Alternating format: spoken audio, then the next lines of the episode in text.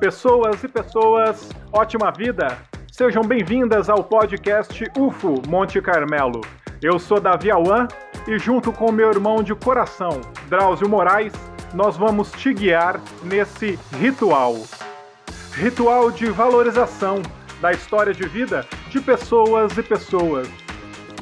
Vamos conhecer suas histórias, suas transformações, os seus desejos e aprendizados.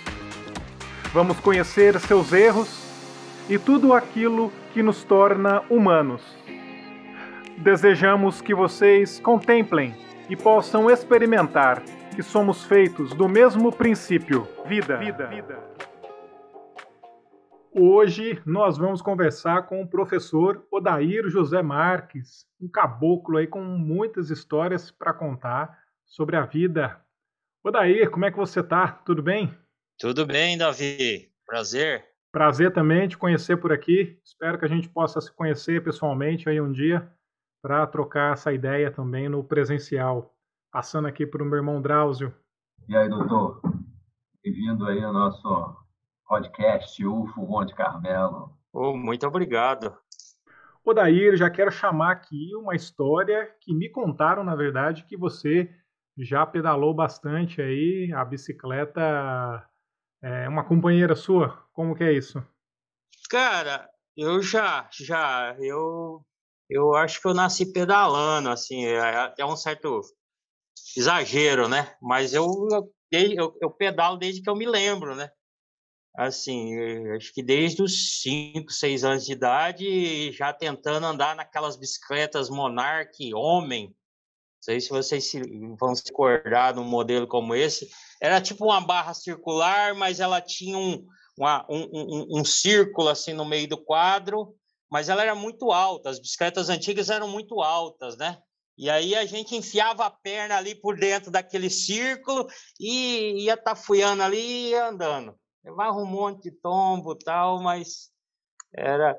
E falando em bicicleta, cara, é, é, é, algo interessante, assim, a bicicleta na minha vida é um, é um elemento importante. Eu sou quinto filho de sete irmãos, né? Filho de um pai mineiro com uma mãe paulista é, e que nasceu no, no noroeste do Paraná. Então, a, a migração né, do, do paulista e do mineiro para desbravar o Paraná, meus pais, juntos com os meus avós, foram para lá, né? E o meu irmão mais velho, ele tem exatamente 10 anos a mais do que eu, né? E o meu irmão mais velho era o meu herói, assim, quando eu era criança, ele era o meu cara que, com, em quem eu me espelhava, né? Lógico que tinha o meu pai também, né? Mas meu irmão era o cara, assim, que era a vitrine para mim, né?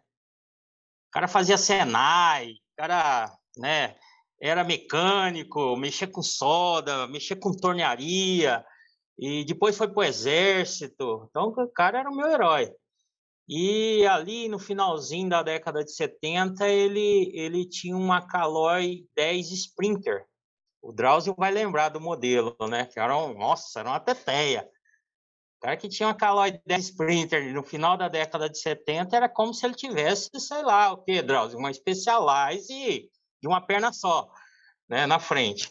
E depois de um tempo, rapaz, depois muito tempo, né? Eu já namorando, eu terminei, já noivado, quase, não, quase noivando, né? Eu consegui reformar uma Caloi 10 para mim. Ficou linda, linda, linda. E eu brinco com a minha esposa que foi uma das maiores decepções da minha vida, né? Porque eu fui obrigado a vender a Caloi 10 para comprar o par de aliança de noivado. Cara. Caraca, bicho, que da hora. Hein? Era muito caro, né? então você reformou a bike e vendeu para comprar a aliança. Eu reformei, andei com ela assim o quê? Uns, acho que uns quatro meses no máximo. E depois eu fui obrigado a vender, porque o par de aliança era caríssimo. E, e assim, e foi minha calói 10 para o saco, né? Depois de muitos anos, depois ali por volta do ano 2, isso, isso nós estamos falando da década de 90, ter vendido isso aí foi mais precisamente em 1995, né? Ali quando foi em 2006, mais ou menos, 2007, é, já uma outra etapa da nossa vida, eu voltei para bike e comecei a comprar bicicleta, cara. Então eu cheguei ao ponto de ter nove bicicletas em casa, né? E eu sempre falo que a culpa é dela, porque se eu não tivesse vendido aquela ideia lá atrás para comprar o par de aliança, eu não teria tanta bicicleta em casa do jeito que eu tinha. No fundo, no fundo, você está tentando curar um trauma, né? É, é um trauma de... do início da vida adulta, pode-se dizer. ai, ai. Odair, me fala um pouco como foi a sua infância. Onde é que você nasceu? O que é que você aprontava nessa época?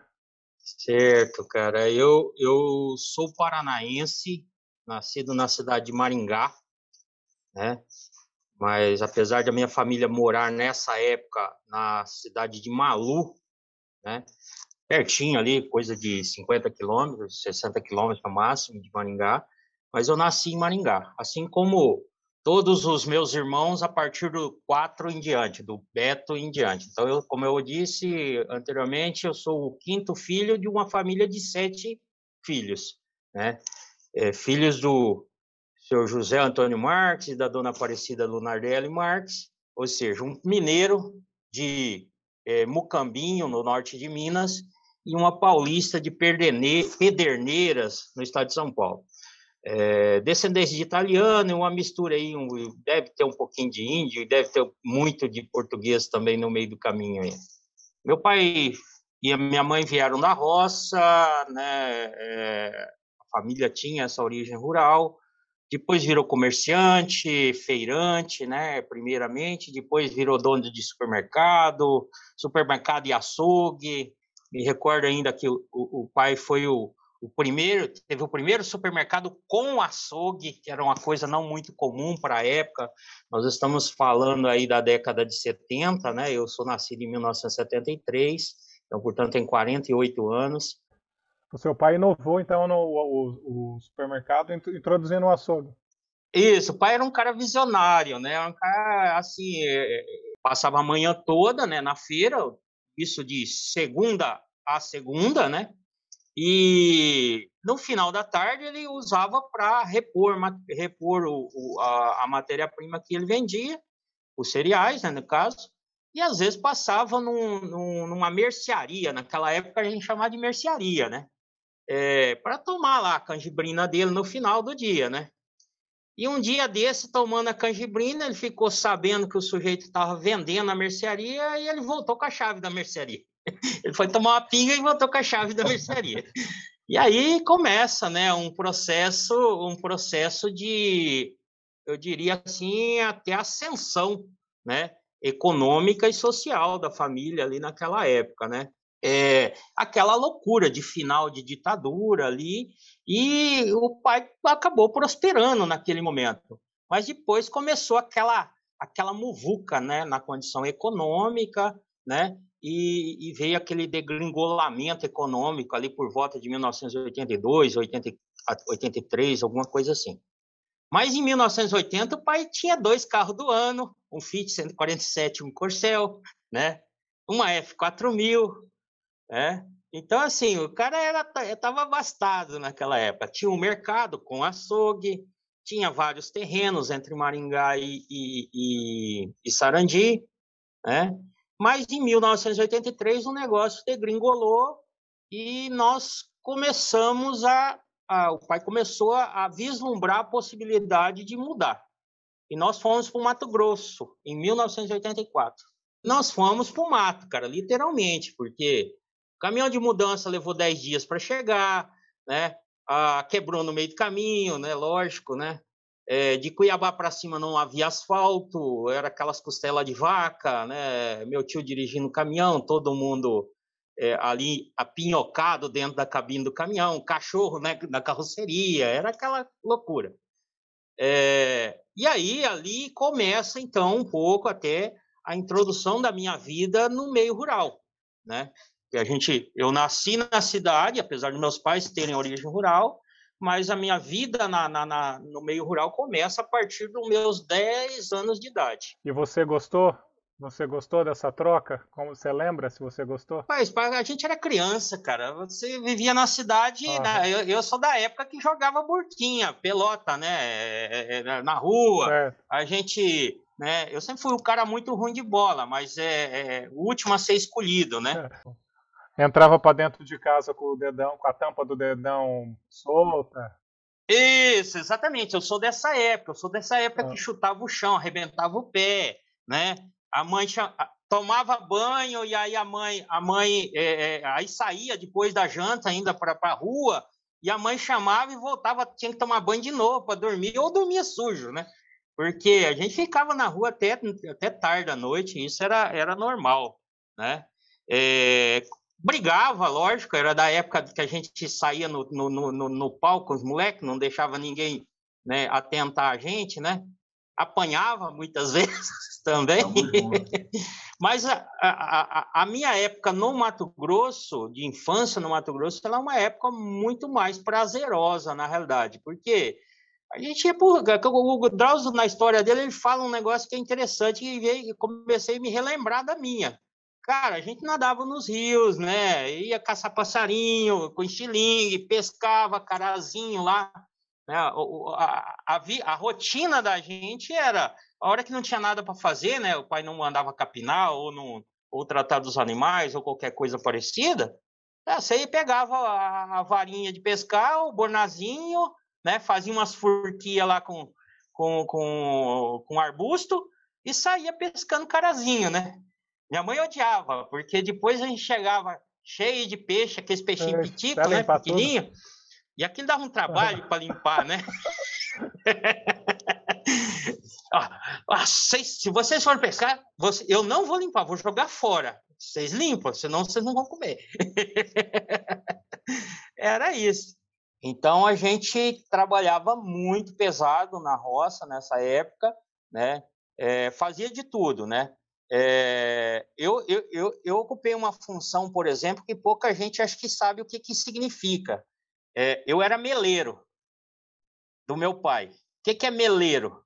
Não é o cara que tira mel, né? Meleiro é o cara que carrega gasolina, óleo queimado, lima e tudo que for é, possível para o cara que, que é o motoqueiro, que é o que opera o motosserra. Então, meu pai operava o motosserra, eu fazia esse serviço de assistente ali nas derrubadas de mato, né? Essa, essa é uma história que eu até conto para os alunos, às vezes, porque é, é preciso a gente compreender o porquê que o Mato Grosso começou a ser desmatado e aí começa né, toda a história na década de 70, né, com o avanço do ainda com o governo militar e a necessidade de colonizar essa, essas regiões, né, é, e, e, avançando Mato Grosso, Pará e, e Amazonas, né, com certeza é uma esse, esse pensamento de avanço de fronteira agrícola ele não é de agora, ele é muito mais antigo, né? Agora, isso se justificava na época, né? É, eu, eu derrubei muita árvore junto com meu pai, né? Eu ajudei a pôr muito mato no chão, mas hoje a gente tem uma, um, um discurso diferente, né? Já que é, trabalhamos com agricultura e nós precisamos ter sustentabilidade naquilo que a gente faz, né? Então, nós não podemos mais trabalhar com, com avançar né, sobre é, aquilo que nos resta de mata virgem, ainda de reservas, né? É, haja visto o que está acontecendo em condições climáticas na atualidade, né? Tá aí o, o resultado da nossa cagada, né?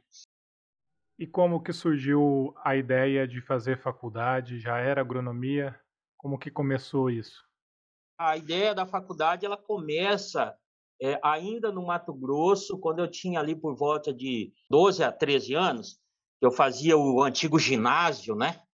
É, entre a quinta série e a oitava série, é, a gente tinha uma disciplina chamada Práticas Agrícolas. Cara. Eu adorava aquela disciplina, né? E, e, assim, era uma disciplina muito gostosa de fazer, aquela coisa que você fazia realmente com prazer, né?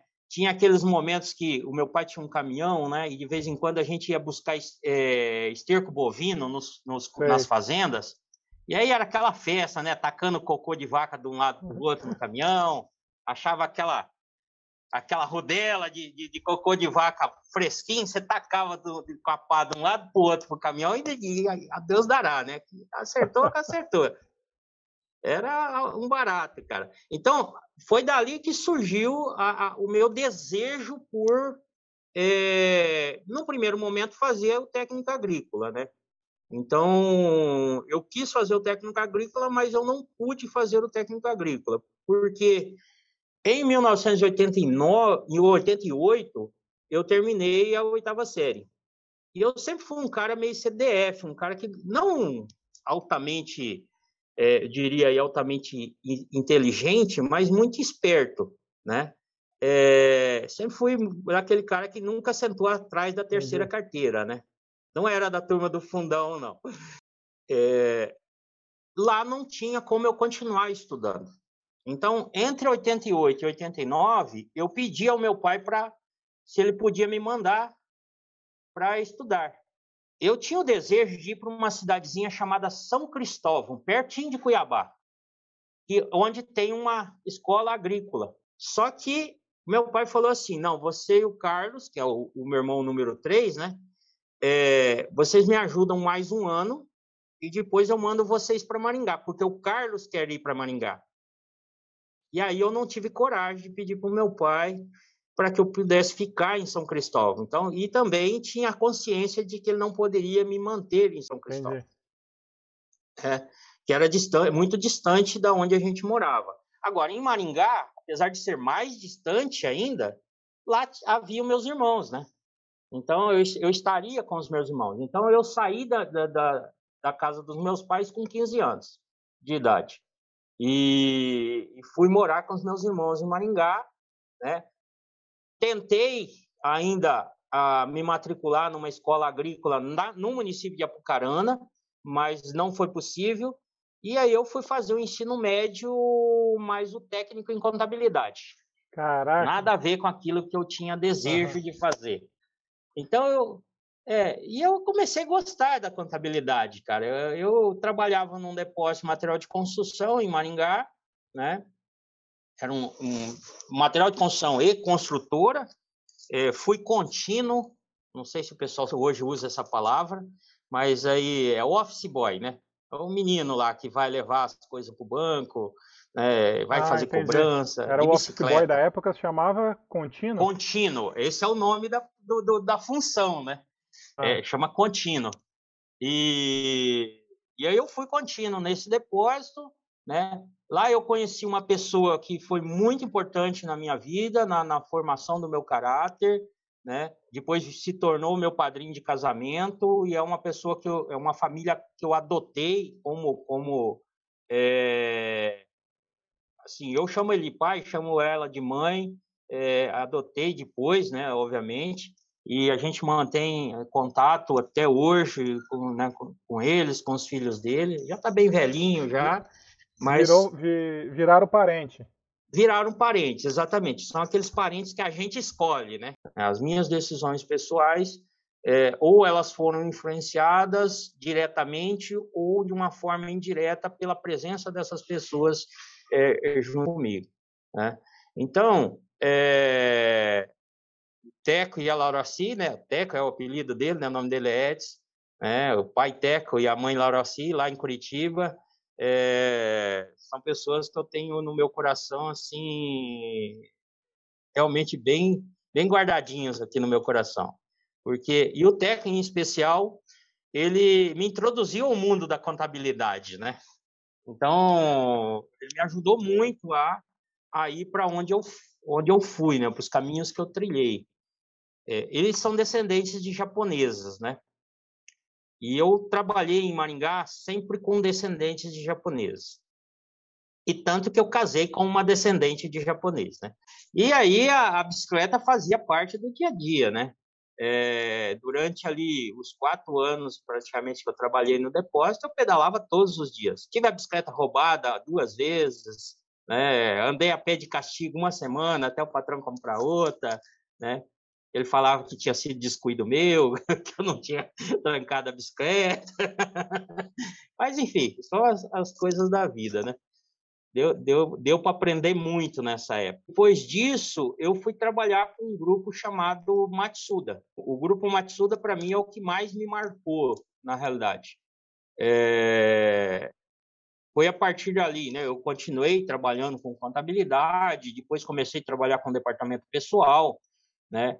É, saí ali de uma condição de auxiliar de contabilidade para chefe de departamento pessoal durante uma, um tempo da minha vida, né? Comandava uma, um, um, um departamento com quase 300 motoristas no Brasil inteiro, né, e fora, sem contar os, os funcionários de, de, escritório, né? E foi quando mais ou menos coincide aí com a reforma da Caloi 10, que eu contei a história da, da Caloi 10, que eu reformei, né? Tinha um pouquinho mais de dinheiro, né? E na, na bike, quais estradas que você já fez? Quais caminhos você já fez? Da Fé, de Ouro Preto, já fez? Eu já pedalei muito com grupos, né? Com grupos em Maringá. Mas sozinho, e eu tenho uma preferência por pedalar sozinho, viajando, é... a minha viagem mais marcante é a viagem do Caminho da Fé, né? Mas essa eu fiz em 2015, eu já estava aqui em Monte Carmelo, já, é, já trabalhando aqui, morando aqui. É... Eu fiz ela a partir de Ribeirão Preto, é, da rodoviária de, de Ribeirão Preto até a porta da Basílica de Nossa Senhora Aparecida, 553 quilômetros, 10 dias. Eu fiz ela por uma promessa, cara. Eu fiz ela por conta de uma promessa, na realidade. É, a minha mãe era uma pessoa muito devota. A minha mãe sempre falava: Eu quero que você vá para Aparecida. E, eu, e a minha resposta para ela era: mãe, eu vou, mas eu vou do meu jeito. Né? E o meu jeito que eu pensava realmente era pedalando. Eu já, já desejava fazer o caminho da fé. O que, que aconteceu? Eu, eu fazendo pós-graduação, os meus irmãos diziam que eu tinha um. Né, concordava, e eu também concordava, que eu tinha um horário um pouco mais flexível. Então, a minha mãe, já, já com um, um, uma certa idade, ela necessitava de uma assistência para acompanhá-la no médico, né, fazer exame, coisas dessa natureza. A minha mãe infartou depois de sete anos do primeiro infarto ela veio a falecer. Faleceu inclusive em 2014, foi quando eu vim para Monte Carmelo, né? E então nessas andanças com ela, eu era parceiro dela nos consultórios médicos, né, na, na sala de espera dos consultórios médicos o tempo todo. E ela sempre falava: Olha, eu quero que você vá para Aparecida. Eu já falava: Mãe, eu vou, mas eu vou do meu jeito. E aquele meu jeito, por conta dos afazeres, fazendo concurso, um monte, fazendo na época, fazendo doutorado e fazendo concursos e, e, e, e, com outras preocupações, nunca surgiu oportunidade de viajar, né? E aí ela veio falecer em 2014, em, em, em agosto de 2014 ela faleceu. É... E veio, ficou na cabeça, falei, cara, eu tenho que eu tenho que ir Aparecida. Então eu me organizei, para ir a Aparecida e fui em fevereiro de 2014. De 2015, perdão. No ano seguinte. Fui numa época de chuva, não é uma época boa, na realidade, para fazer o caminho da fé, não é uma época ideal, mas eu queria fazer sozinho. Eu sempre quis fazer sozinho. É, e, e para mim foi o tempo de, foi um período de 10 dias de alta introspecção, cara. Assim, é, Talvez o Drauzio que pedala também vai saber, é, vai entender o que eu compreender direitinho o que, eu, o que, que eu estou querendo dizer. É quando você está sozinho, mas você tem a impressão que você não está sozinho. Foram dez dias pedalando, né, por, pela Serra da Mantiqueira ali, atravessando a Serra de, de Minas para São Paulo, de São Paulo para Minas, voltando para São Paulo, né? É, Subi na serra e descer na serra duas vezes, pelo menos, bem forte. Depois eu mando uma foto da bicicleta reclinada para vocês. Uma bicicleta deitada que você põe o pé lá na frente, assim. Então, esse trecho, 553 quilômetros, eu não cheguei a medir, mas deve ter uns 150 pelo menos de subida. E sem brincadeira, eu empurrei todas as subidas. Eu saí do meio da cana de açúcar ali, ó, né? E fui até lá com a bicicleta reclinada, cara.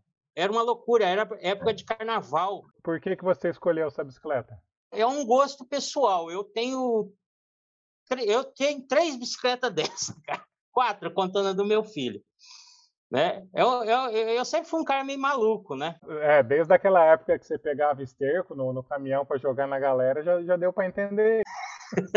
e aí, voltando então para o caminho da fé, e esse período de 10 dias, cara, eu, eu sempre tive a impressão que eu não estava sozinho.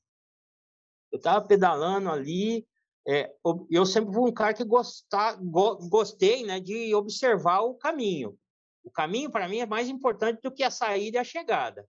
Sair é interessante, dá aquela ansiedade de começar a viajar, e depois você tem aquela, ansiedade, aquela saudade, aquela vontade de voltar para casa, então é, é, é, o ponto de chegada, né? Mas o caminho, para mim, é o que mais me interessa, porque é no caminho que a gente aprende determinadas coisas que não está no livro, né? As, dificilmente você consegue é, mostrar para outras pessoas aquilo que você vivencia.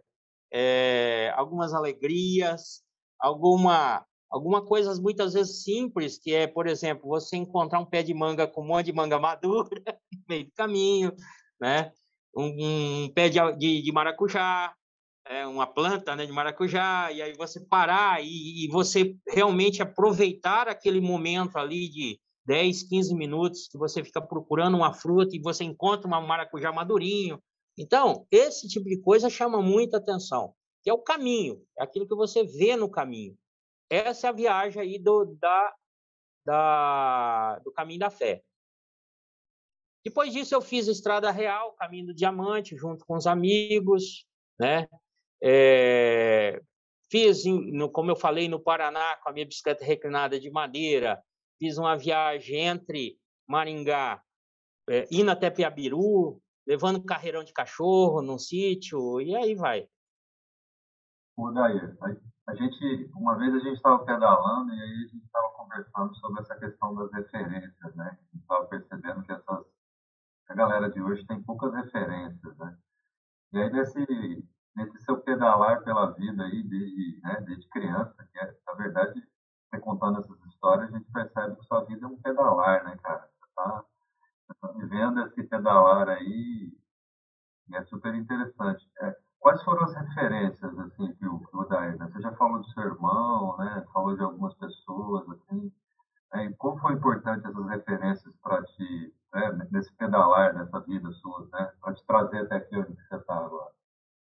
Uma das a minha primeira referência, meu irmão mais velho, né, lógico, né? Meu pai, não tenha dúvida que meu pai é uma referência importante na minha vida, mas eu tive uma vida, um, um, relacionamento conturbado na realidade com meu pai, porque eu sempre fui muito genioso, né, muito falante.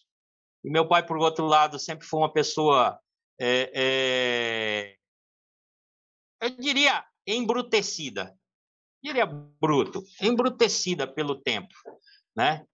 E então eu, eu e ele não, não nos dávamos muito bem, de fato, mas eu sempre tive ele como, como uma referência muito importante. Depois, eu tive o Teco, né? Que eu, que eu mencionei, que é meu padrinho de casamento, né, que foi uma pessoa que, que, que me ensinou, inclusive, a ter um pouco mais de controle sobre a minha raiva, né? Eu sempre fui um cara meio raivoso, né?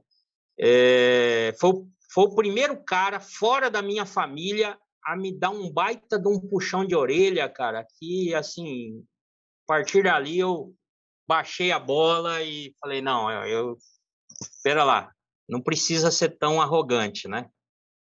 E depois disso, no pedal, meu amigo Marcelo Castro, já falecido. O Marcelo é o cara que me introduziu no cicloturismo, me apresentou o cicloturismo. Ele era um cara que pesava 140 quilos, cara. Tá?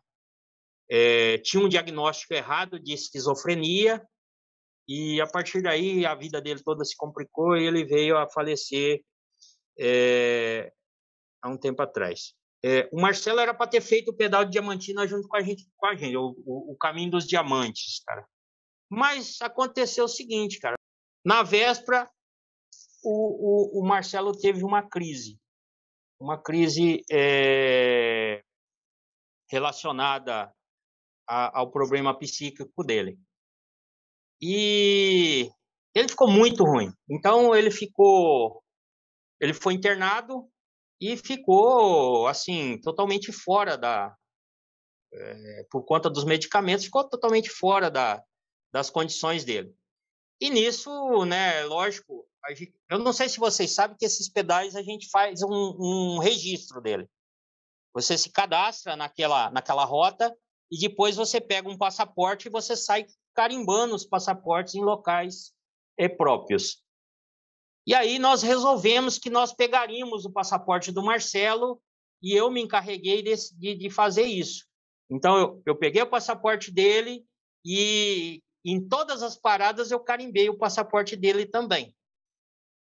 E depois disso, né, isso foi em 2018, né, esse pedal, é, depois disso, eu fui para Maringá no meio do ano e a gente se encontrou lá e foi onde nós entregamos o passaporte para o Marcelo, carimbado. Né? Foi a última vez que eu vi ele pessoalmente. E aí ele faleceu em 2019, infelizmente. Então, esse cara é uma referência para mim, porque, inclusive, foi ele que me ensinou. Falou, cara, é, o, o, o, chegar ao destino é só uma consequência de você sair viajando. Né? Então, aquilo que eu falei, que o caminho é mais importante do que sair e chegar, é, ela vem do Marcelo, ela, ela vem de toda a convivência que eu tive com ele, né, da amizade que a gente fez e, e é um cara assim que me marcou demais, marcou demais realmente a minha vida. Legal. Né? E muito bom, e aí, depois disso, cara, enfim, eu acho que minha esposa, a minha esposa, né? a minha esposa é, é, é, é a, a, a outra referência que eu tenho e que eu já fui um cara muito arrogante. Eu fui um cara muito arrogante. É aquilo que eu, que eu disse, ó, eu e meu pai, a gente não, não tinha uma convivência muito boa, né? É, ela, ela tem a ver um pouco com isso. Então, eu já fui um cara muito arrogante. Eu fui um cara que achava que... que... Enfim. Mas, é, ao longo do tempo, uma pessoa que resistiu, persistiu, ao lado de um cara arrogante foi a minha esposa. Então, nós estamos casados esse ano, né? semana que vem. A gente completa 25 anos de casado. O Odair de 1996 e o Odair de 2021 são pessoas bem diferentes. Vou aproveitar esse gancho aí para te fazer aquela pergunta sábia, né? O que o Odair agora de 2021 diria para o para o Odair se eu tivesse essa oportunidade? O Odair mais antigo aí. Olha, o Drauzio, eu, eu diria para você, cara, o Odair jovem, né? Continue fazendo o que você está fazendo, cara. Sabe por quê? Pedala, pedala, meu amigo. É, pedala porque o que, que acontece? Que a gente está hoje vivenciando esse momento é porque isso foram decisões que eu tomei no passado. Nós tomamos, cada um de nós toma, tomou no passado, né? Então, por exemplo, é, durante um tempo eu fiquei ruminando uma certa mágoa né, de, um, de, de, é, de um povo lá no Paraná. Mas depois eu percebi que foi justamente o fato de eu ter sido preterido em algum momento que me fez estar onde eu estou hoje. Eu acredito que a gente precisa evoluir, né? Então, a evolução é uma necessidade do ser humano. E, e você passar por perrengues, você passar por situações que te põem para baixo, né? É, ou não é exatamente aquilo que você almejava, é, faz parte do aprendizado, né? Faz parte daquele, daquela, daquela construção do ser humano. É, ou até mesmo das desconstruções, né? A gente fala muito hoje em desconstruções, né?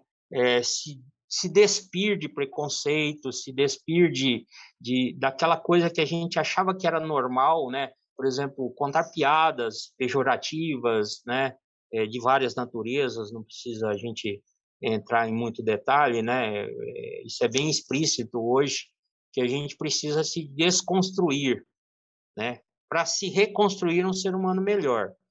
Essa é a ideia, né? Então, o Odair de hoje não é o Odair, com certeza, de 1996, que não é o de 1980, que enfim, e assim por diante.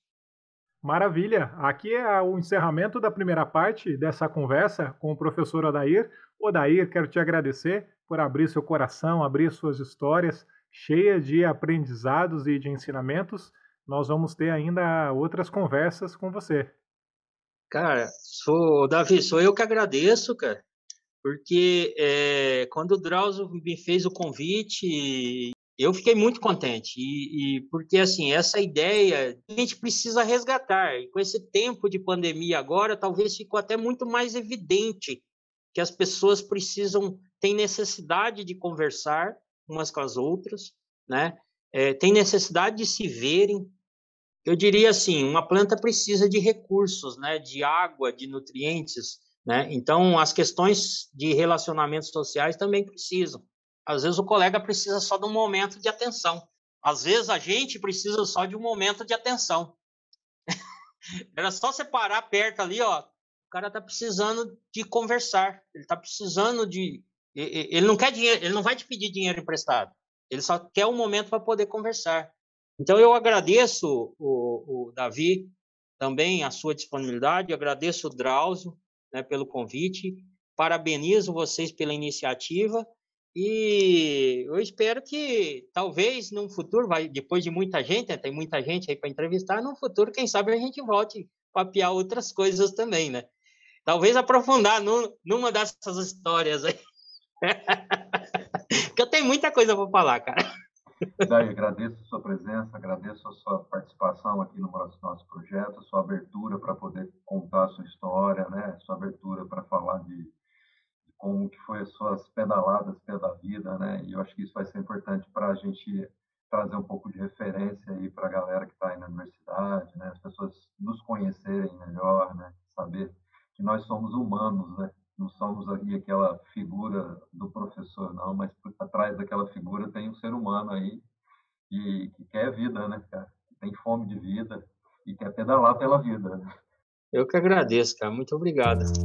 Para você que nos acompanhou aqui, agradeço a sua escuta, que você possa ser feliz. Ótima vida.